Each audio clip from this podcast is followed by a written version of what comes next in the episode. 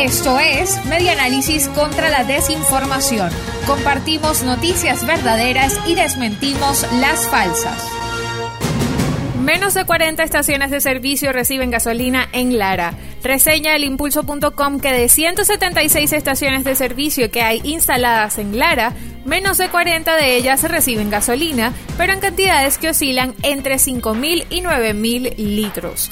Al dar a conocer este detalle, Azalea Colmenares, dirigente de los trabajadores de esos establecimientos, señaló que se mantiene la práctica de que cada gandola abastece parcialmente a las bombas.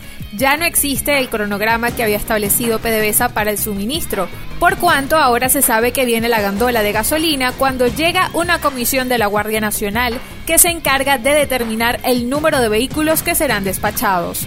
La gasolina que ha llegado procedente de Irán tiene que ser ligada con la poca que se produce en Falcón para que tenga el octanaje que se ha venido utilizando en Venezuela, debido a que la extranjera generalmente es de 90 octanos.